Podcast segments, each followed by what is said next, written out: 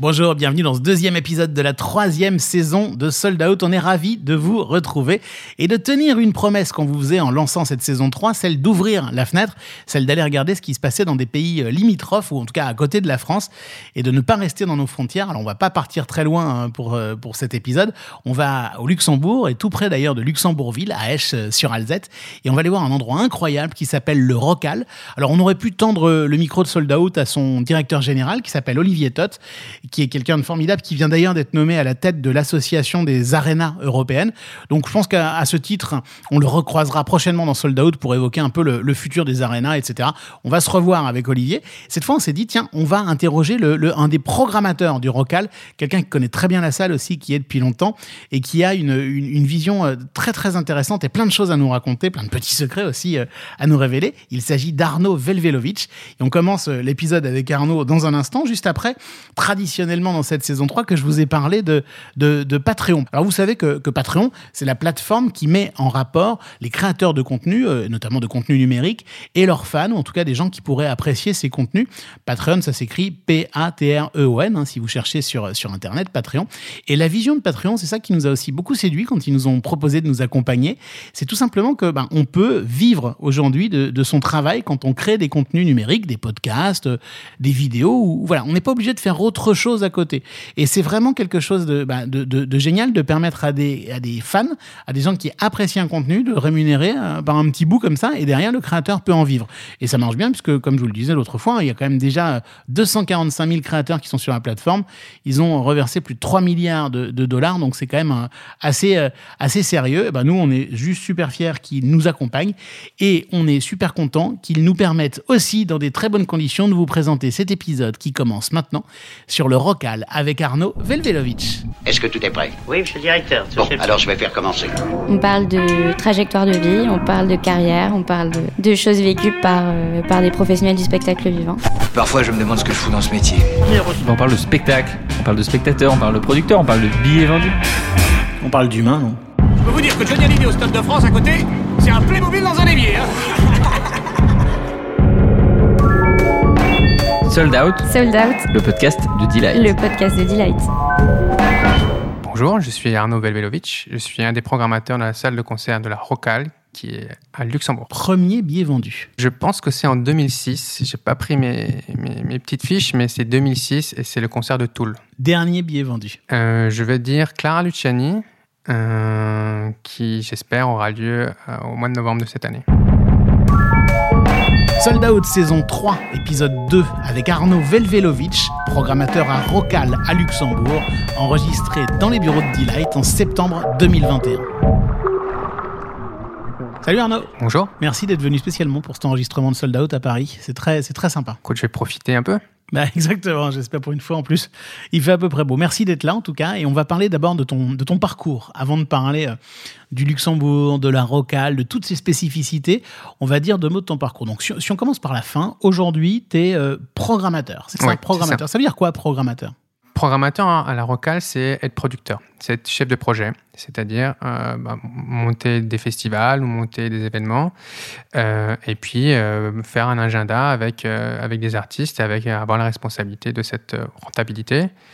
Euh, voilà, c'est produire environ une centaine de dates par an pour moi. Euh, globalement, on produit à peu près 200, 250 dates. Et du coup, alors ça fait 13 ans euh, que tu es embauché. Alors en cas, c'était en 2008, c'est ça? Et tu avais commencé des premiers stages en 2006. C'est ça, effectivement. J'étais un des premiers stagiaires. La salle est ouverte en 2005. D'accord. Voilà, moi j'ai eu un, parcours un peu, un, peu différent. Enfin, j'ai commencé pour remonter historiquement, je pense que déjà de mes années collège, j'avais envie de travailler dans ce métier-là, enfin, ou dans un métier artistique, et je me suis euh, orienté. Euh, enfin, je dessinais quand même pas mal beaucoup à l'époque, j'écrivais aussi un petit peu, et je me suis orienté vers, euh, vers la bénisterie. Ah oui, rien à voir. Voilà, rien à voir. Un métier artistique quand mais même. Un métier artistique, ouais. Et au bout de. Enfin, j'ai fait mes études, mais j'ai vite compris qu'il n'y avait pas spécialement d'avenir, du coup, à l'époque là. C'était un métier très compliqué, financièrement pas, pas ouf. Et, euh, et, je me suis dit, je préférais euh, vendre, euh, vendre les projets artistiques ou vendre des meubles plutôt que les produire. Ah, c'est intéressant, ça te eu ce déclic. Tu dis, tiens, moi, je suis plutôt côté, du côté obscur de la force. Ouais, ouais, ouais, ouais. ouais. Je me sentais plus à l'aise, plus à l'aise là-dedans et je voyais plus d'avenir aussi. Et euh, donc j'ai continué mes études, j'ai travaillé dans des, dans des, dans des petites maisons euh, qui faisaient de l'architecture d'intérieur. Et en parallèle, euh, ben, je m'intéressais toujours à la musique et je, je me, par exemple, je me rappelle regarder des affiches et, puis euh, regarder qui faisait ces concerts ou les logos de ces de, différents, logos en dessous que tu peux avoir en dessous des affiches et essayer de comprendre qui faisait quoi, etc. Et puis, arrivé en fin de mes années de- de- d'études, euh, donc je passe au niveau licence, je pense, j'ai fait mon stage à la Rocale. Et c'est Euh, là qu'on arrive en 2006. C'est alors qu'on arrive en 2006. Donc moi, j'avais pas envie de, de rester dans le, dans le territoire est de la France. J'avais déjà envie de, de- de bouger. Et, euh, et puis cette salle euh, venait d'être ouverte. Euh, Luxembourg, je voyais déjà une opportunité en termes de territoire, et puis, euh, puis de côté international, enfin, et puis apprendre autre chose. Ouais. Et hop, stage, euh, t'as essayé de t'incruster, ça n'a pas forcément marché tout de Non, suite, tout mais suite, t'y es ouais. revenu, t'as Ouais, pas lâché l'affaire. Exactement. Enfin, j'ai pas lâché l'affaire. J'ai toujours resté en contact avec eux. J'ai toujours continué à créer mon réseau. Et puis, euh, j'ai continué mon job dans l'industrie un petit peu, quelques mois, années, je sais plus exactement. Euh, toujours au Luxembourg. Bon, voilà, ça me fatiguait pas mal. Enfin, ça m'intéressait pas plus que ça. C'était pour, euh, pour, pour vivre, tout simplement. Et euh, là, j'ai commencé à, à- à discuter avec Paradiso pour, en- pour partir en service civique. C'est Amsterdam. hein. C'est Amsterdam, ouais. Mm. Donc, euh, tous les ans, ils accueillaient un espèce de stagiaire, enfin, tu vois, le concept de service civique, euh, service civique européen. Euh, et donc, je sais qu'ils avaient déjà accueilli des Français, je m'étais, je m'étais mis en contact avec eux. Et euh, voilà, j'étais dans les... je devais passer un entretien avec eux par téléphone. Et euh, je pense que quasiment dans la même journée, j'ai eu l'appel de la Rocale pour que j'aille les voir dans l'après-midi. Ah oui, d'accord. Donc c'était un appel que t'attendais depuis des semaines, des mois, et, Euh, oui, ouais. sans l'attendre, mais t'en rêvais un peu quand même. Voilà. À un moment, ouais, j'avais peut-être abandonné, mais en sachant qu'à à plus ou moins long terme, j'aurais certainement une opportunité. Euh, parce que la salle se développait et que j'avais, je pense, avoir, avoir les compétences et le, et le réseau pour répondre à leurs besoins. Et finalement, voilà, hein, ils m'ont appelé pour en faire un remplacement de congé de maternité sur un contrat d'un an en marketing. Du coup, euh, bah, écoute, je suis encore. Ouais, c'est ça, c'est ça. Et deux C'est ans un après, grand remplacement d'un an qui a duré 13 ans. C'est ça, Enfin, qui dure très- depuis 13 ans en tout qui cas. dure depuis 13 ans. ouais. Sauf que tu es moins au marketing aujourd'hui, tu as une culture marketing, on en parlera tout à l'heure, Mhm. mais tu es, avant tout maintenant côté artistique quand même. hein. Je suis avant tout le côté artistique. Ouais, j'avais déjà, euh, je suis resté à peu près trois ans au département marketing où j'avais, euh, voilà, j'ai fait le tour et j'avais envie d'autre chose déjà. Et donc, euh, avec ma direction, on s'est dit, euh, ils m'ont proposé, je pense, euh, enfin, moi, je leur proposé de ou partir ou de proposer autre chose. Et puis, en une journée, on j'avais en parallèle, il y avait mon, un de mes collègues qui, qui, qui, qui bougeait. Et donc, je pense qu'en une après-midi, on a, on a mis un accord comme quoi je reprenais la programmation. La Rocale. Pour, pourquoi moi je suis tombé amoureux de cette salle? Parce que c'est un format incroyable, c'est un format où, où il y a en gros, si je résume pour, pour nos auditeurs, il y a un peu l'équivalent d'un gros zénith, euh, d'une euh, très grosse cigale et euh, d'une petite boule noire. quoi. C'est ça, il y a une salle, enfin il y a trois salles dans, cette, dans, dans, dans ce complexe, notamment. Tes références sont pas mal. Euh, ouais, on est, on est sur ce format-là, c'est-à-dire qu'on a une salle qui peut accueillir jusqu'à 6500 personnes, peut-être un peu plus parfois. Euh, on a un club qui devrait accueillir à peu près 1000 1400 à 1500 personnes. Actuellement, on est autour de 1200, mais on est en plein travaux. Et on a un petit- une petite salle qui accueille 200 personnes. Associé à ça, on a un restaurant. Euh, on a six salles de répétition, un studio d'enregistrement et tout un projet d'accompagnement euh, d'artistes locaux. Moi, j'ai déjà entendu parler de complexes comme ça, et on en connaît hein, en France. Moi, je- par exemple, la coopérative de mai à Clermont-Ferrand, le- l'autre canal à Nancy, qui est pas complètement loin de ça non plus. Mais ça n'a rien à voir en termes de dimension. On parle pas du tout de salle aussi grande. La plus grande salle dans, dans, dans, dans, dans ce, genre d'endroit en France, elle fait un peu plus de 1000, quoi. Voire même euh, un peu moins parfois. Là, la plus grosse, elle fait 6500. Chez vous, c'est énorme, quoi. C'est un complexe d'une toute autre taille. Euh, Là, on voit toutes les perspectives de l'industrie de la musique, c'est clair. C'est exactement ça. Et ça vous permet artistiquement, du coup, de, de jouer sur toutes les palettes. Oui, et de créer de belles histoires. Tu vois, tu peux découvrir des artistes. euh, et puis, euh, j'ai une anecdote avec Jane, notamment, qui, euh, je crois, on l'avait fait. écoute, on avait reçu un son de Claude de- de- du manager ou de l'agent. Écoute, on a dit, ouais, on, essaye, quoi. Ça nous plaisait beaucoup. Et c'était un truc. je pense que la première écoute, on se dit, c'est un truc qui va marcher sur le marché français. Et on se l'est lancé sur une petite salle à 17 euros le ticket et 200 de capacité pour une date 5-6 mois après. Euh, et puis ça a marché. Et je pense qu'on a fait euh, depuis euh, quatre concerts, si je ne me trompe pas, de Jane. dont deux, euh, deux dans le club, donc à 1200, et deux dans la grande salle. Ah, c'est génial. Vous, vous pouvez vous permettre de, de faire grandir les artistes vraiment jusqu'à un très grand, quoi. On essaye. Après, après, voilà, ça dépend aussi des carrières d'artistes. Ça marche pas à tous les coups. ça marche pas à tous les coups. Euh, et puis, il faut des carrières assez vite aussi, assez rapides. Euh, Jane, c'était, on a, en un album, c'était presque déjà une tournée zénith. Donc, ouais, on peut, sur certains artistes, ça fonctionne. On a l'histoire de Stromae aussi, on avait fait, euh, découvert assez tôt. On avait fait le premier, premier album, euh, les 500 tickets, puis après, on repart sur une deuxième salle euh, à, je sais pas, enfin, le deuxième album à 1200 tickets, puis finalement, ça a tellement bien marché qu'on est parti euh, sur une salle à 6000. On a fait 6000 complets. On a fait la première date de leur grande tournée, finalement. Ils ont essayé leur tournée zénith chez nous. Et puis, on a refait peut-être six mois après une deuxième date de 6000 personnes. Ce qui est très particulier pour cette salle, c'est que, euh, est-ce que ça te choque si je résume ça en disant que c'est une salle publique, parce qu'elle est financée par le public et les, je crois que le consortium qui la, qui la pilote est, est public, mais avec une culture privée? Euh, moi, ça me choque pas. Ouais. Ça, c'est- ce, qui, ce qui pour la France est assez bizarre parce que c'est pas vraiment le cas en France, enfin rarement en tout cas. Mhm. Là, c'est vraiment, euh, il y a un financement public, mais qui ne couvre absolument pas toutes les recettes. Il faut aller chercher de l'argent et même chercher des profits.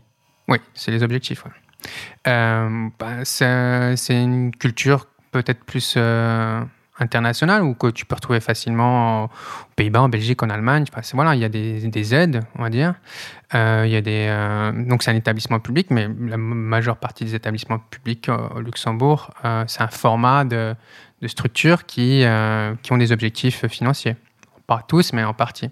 Ouais, c'est objectif financier, ça veut dire que c'est pas seulement aller chercher du chiffre d'affaires pour payer les salaires, ça veut dire aussi qu'elle doit dégager des profits, Mhm. avoir un taux de rentabilité, pour employer le, mot, le mot qui peut-être peut être étrange pour le public en France, de manière à réinvestir cet argent dans le projet lui-même. C'est ça. Et s'auto, enfin, au moins, au moins euh, ouais, s'auto-financer et, et développer son projet. Ouais. Ce qui explique que vous, vous êtes souvent producteur euh, et, et- et pas un garage en fait, parce que vous savez bien que les, enfin, tu sais bien que les zéniths en France n'ont pas le droit euh, de, de produire, par exemple. Donc ce genre de, de format en France, les 6500, c'est souvent des, des, des, des- De l'accueil, ouais. de l'accueil avec euh, voilà une expérience merveilleuse. Enfin, ce réseau zénith en France, Dieu, Dieu sait qu'il a qu'il a été et qu'il est encore important, mais vous, vous, vous avez ce format-là et vous pouvez euh, et même dans la majorité des cas, vous produisez. J'ai pas les chiffres en tête, mais on est- doit être à 80% de notre euh, d'autoproduction. Et c'est ton job, ça, de dire. C'est mon job. Je vais prendre un risque, je vais acheter un spectacle hein, et je vais le. Il faut que je vende des billets, quoi. Et mettre en, en sorte euh, que ça fonctionne. ouais. Et vous essayez pour autant de programmer avec des objectifs financiers en disant, bah, tiens, soit un par soir, il faut que ce soit rentable, ou en plus il y a une couleur artistique. Il y a une couleur artistique. Ouais. Après, la, couleur, elle, évolue aussi, hein, fait qu'avec l'histoire de la salle et avec euh, l'évolution du marché, etc. Et ça, il y a beaucoup de choses à dire. Euh, déjà, ce qu'on peut parler, c'est la, spécificité du territoire. C'est qu'on est au centre de l'Europe. Et en étant au centre de l'Europe, déjà, on va accueillir beaucoup d'ar- d'artistes internationaux. On a pas mal de propositions, des possibilités internationales. C'est-à-dire qu'entre un artiste qui va aller euh, faire une date unique à Zénith de Paris ou à Bercy, il va aller à Anvers en, en- en Belgique, Pays-Bas, Allemagne, nous on est au plein milieu. Et donc on va, pas facilement, mais régulièrement récupérer des grosses tournées internationales. C'est sur la route, en fait. C'est sur la route, c'est facile, c'est une capitale européenne, euh, donc ça, ça fait, c'est plus facile à, à justifier dans un routing, enfin, c'est- ou un artiste de dire voilà Luxembourg, c'est comme Zurich, c'est comme, euh, c'est comme Amsterdam, voilà, c'est une capitale. Et ça, c'est important dans, dans notre, dans notre histoire et dans, la- dans le fait de vendre notre, notre, notre salle et notre territoire. Et, euh, et donc, ça, ça nous permet d'avoir hein, déjà une offre et tout un, panel d'artistes euh, énorme. Énorme, parce que vous êtes au cœur de l'Europe, vous êtes euh, au cœur des tournées, et euh, il y a une culture très internationale de toute façon C'est vous. c'est- c'est- c'est un, un pays avec, euh, je sais pas, plusieurs centaines de, de nationalités. Ouais. On a je crois. 150, 180 nationalités. Euh, dans chaque village, il y a une 150 nationalités. Enfin, c'est vraiment un pays où euh, tout se mixe et toutes les cultures se mixent. Et ça, c'est un complément pour nous en termes d'offres. C'est-à-dire qu'on peut... euh, déjà, on est, à, on est à 500 mètres de la frontière française. On est à peut-être 5 km de la frontière belge et 20 minutes de la frontière euh, allemande.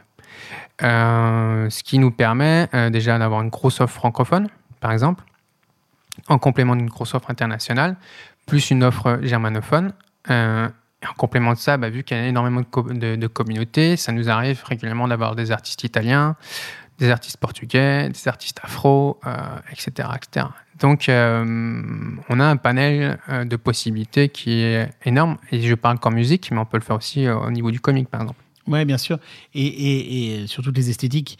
Euh, D'autant plus que, si j'ai bien compris, la population de Luxembourg n'arrête pas d'augmenter. C'est ça. Euh, moi, depuis que je, je travaille, c'est-à-dire à peu près 13 ans, la population a, augmenté, a doublé, si je ne me trompe pas. Doublé, carrément doublé. Euh, je, je me rappelle dans les statistiques, on travaille sur du 350 000 euh, ou 400 000 habitants et maintenant on est presque à 700 000 et l'objectif c'est d'atteindre un million, un million deux peut-être d'ici encore 10-15 ans. C'est, ça explose et on voit un vrai dynamisme. Et c'est ça aussi qui nous, qui nous pousse, euh, c'est qu'il y a un dynamisme économique, il y a un dynamisme euh, sociétal, social qui fait qu'on a une offre qui, qui, qui permet d'être absorbée par, cette, euh, par ce dynamisme. Et nous, tout notre challenge maintenant, c'est de, de répondre à cette demande, ces multiples demandes. Ouais. Ça, c'est un gros challenge. Je, je vais me permettre de poser une question à laquelle tu n'auras peut-être pas de réponse, mais à ton avis, pourquoi ce genre de modèle, sauf erreur de ma part, hein, qui est possible, n'existe pas en France? Pourquoi ce, ce- ce genre de modèle où il y, a une- il y a tout un écosystème de salles, plus vous produisez vous-même, plus vous devez dégager des profits, pourquoi ça existe chez vous et pas ailleurs? Hum, je pense que c'est un modèle qu'on a créé, en partie.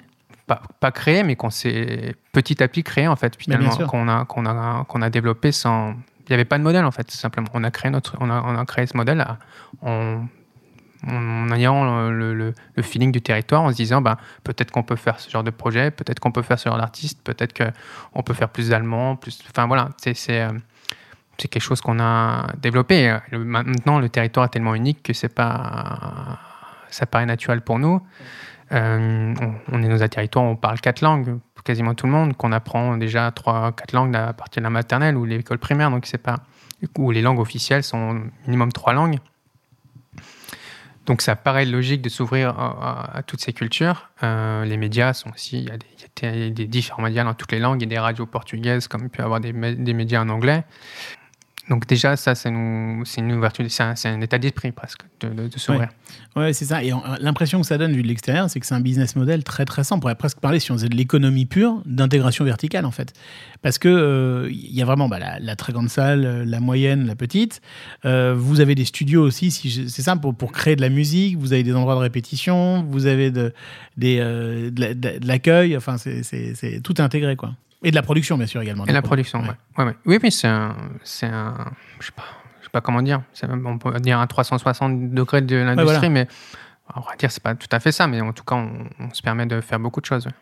Ce qui est intéressant aussi pour nous, c'est que nous, on est, on est né, euh, on est né en même temps que YouTube.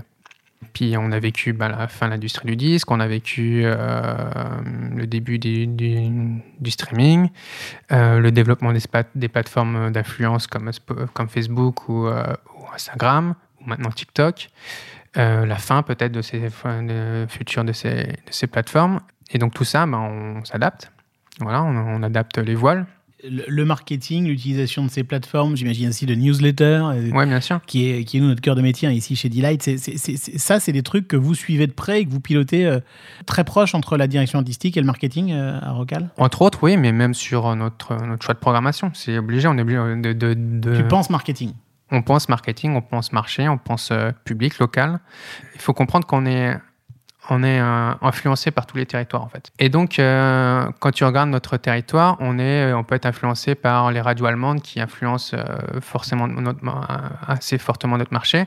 Mais un artiste, il n'a pas la même temporalité sur tous les territoires. Donc, on peut faire un artiste international qui est super euh, fort en Angleterre ou en Belgique, par exemple en Flandre, il va être très fort en Flandre, mais il n'aura peut-être pas forcément euh, le même impact sur, euh, sur la France. Par exemple. Moi, je me rappelle d'une histoire où euh, j'arrive au Mama et je venais de confirmer Dua Lipa. Et euh, on discute, qu'est-ce que tu fais, qu'est-ce que tu vas faire, etc. Et je dis, bah écoute, je vais faire Dua Lipa. Et il n'y a personne au Mama qui savait qui était Dua Lipa. C'était quand ça? 2018, 2019. Ouais, ouais. Et alors qu'elle était déjà à un milliard et demi de streams en Angleterre. On sait qu'il y a Dua Lipa maintenant. C'est peut-être le- le narcissique féminin numéro un au monde. C'est gigantesque. C'est gigantesque. tu vois. Et euh, ce genre de choses où tu dis, en fonction de la temporalité de ton territoire, euh, ben, il faut, faut la comprendre. Et donc, tu dois penser marketing parce que, parce que euh, peut-être que ton artiste, il est pas. à- tu fais 500 mètres, tu- c'est-à-dire tu passes la frontière française, et l'artiste que tu vas faire sera peut-être inconnu à 500 mètres de toi, alors que dans ton territoire en tant que tel, il est, il est énorme.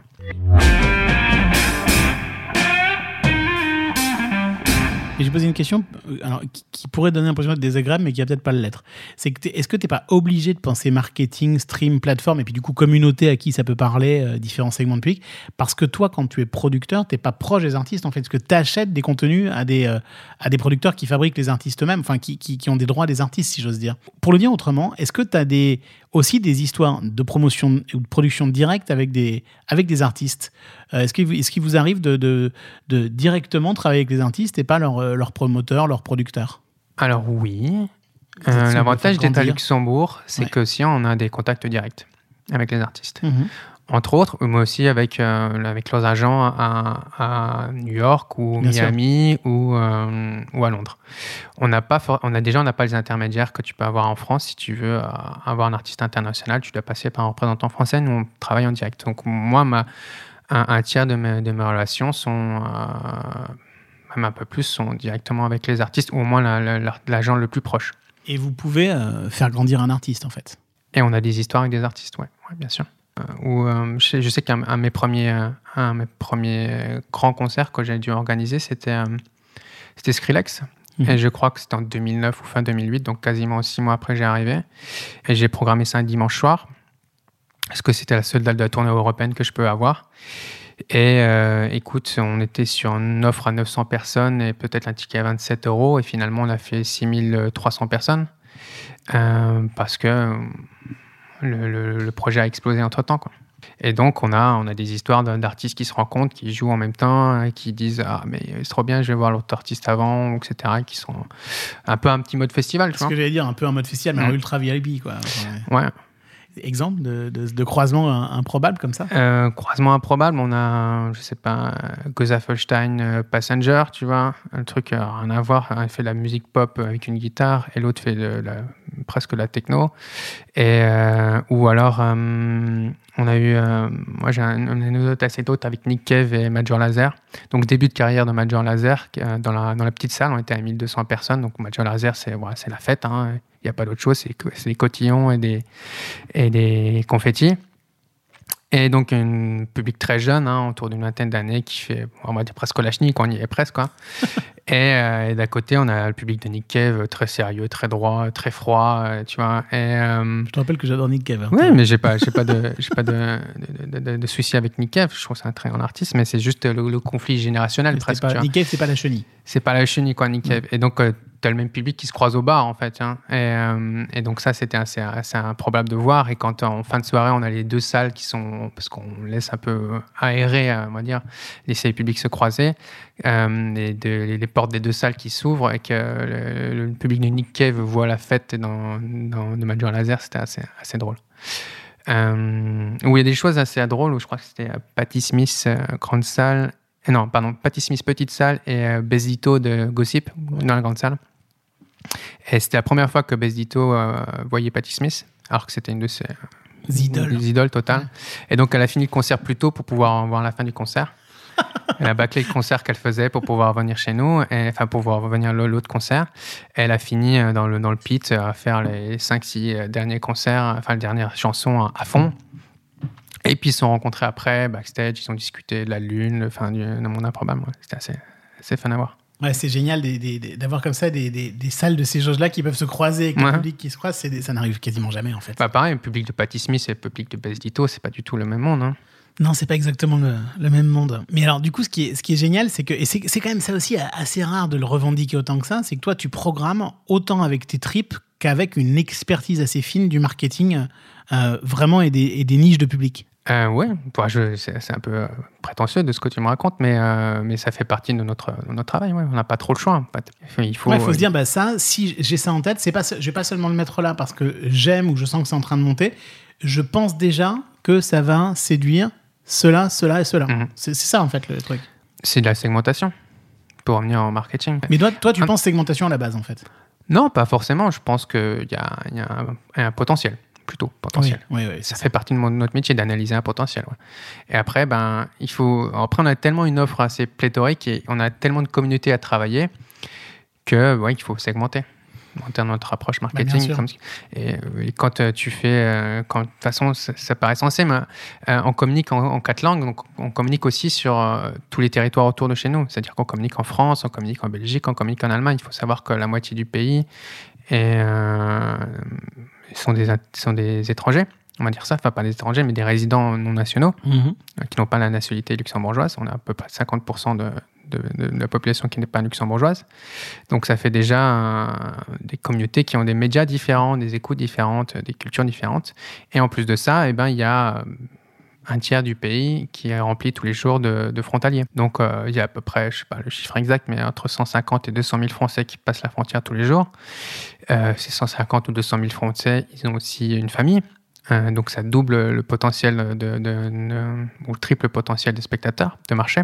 Donc on a un marché sur un, allez, peut-être un million, un million et demi de spectateurs potentiels sur, au centre de l'Europe. Donc en plus un des marchés les plus riches d'Europe, mais qui est segmenté en quatre pays en fait. Et donc pour ça, il nous faut qu'on communique sur, euh, sur tous les territoires. Et donc oui, intrinsèquement, on a notre philosophie de segmentation. Mais c'est marrant parce que ce que tu racontes là, euh, par langue et la segmentation comme ça, par, par culture presque, on pourrait, la, on, on pourrait imaginer qu'on segmente sur plein d'autres choses dans des territoires qui sont dans une seule langue. C'est ça. Et euh, c'est tout ce qui est notre challenge quotidien. Et, euh, et c'est, euh, ouais, c'est, ultra, ultra excitant. hein. Question rituelle. Pour terminer euh, un épisode de Sold Out, euh, tu, tu revois quelqu'un qui te ressemble il y a une quinzaine d'années, qui est en stage aujourd'hui chez vous. On lui conseille de le faire, ce stage, de s'accrocher, d'imaginer trouver un job ou, enfin, voilà. Est-ce, enfin, quel conseil donner à une jeune personne qui a envie de s'intégrer dans ce milieu? Moi, j'en vois plein déjà. Et, Des je- jeunes gens comme ça? Des jeunes gens comme Et tu ça. leur dis quoi alors? J'ai pas grand chose à leur dire. Enfin, pour certains, ils ont, ils ont déjà la foi, ils ont déjà envie. Je vois qu'ils sont beaucoup plus euh, indépendants et peut-être la culture de la Startup Nation euh, est, est- est plus, plus impliquée que quand moi j'y étais. Mais beaucoup euh, commencent à monter leur structure en indépendant, j'ai l'impression. Parce que Ils n'attendent pas que de nous ils demander la attendent pas que permission. le modèle, ouais, ça- ça- leur- que, que le modèle les attende en fait. Euh, et puis vraiment, il faut. Moi, j'ai pas de doute sur les opportunités de travail dans nos années. Il y a, tout un savoir-faire que moi je n'ai plus déjà. Et je suis pas si vieux que ça encore, j'espère. Euh, et que eux sont en train de créer, que ce soit dans le marketing, mais dans la création, dans le digital, on en parlait en particulier, et qui a tout à créer encore.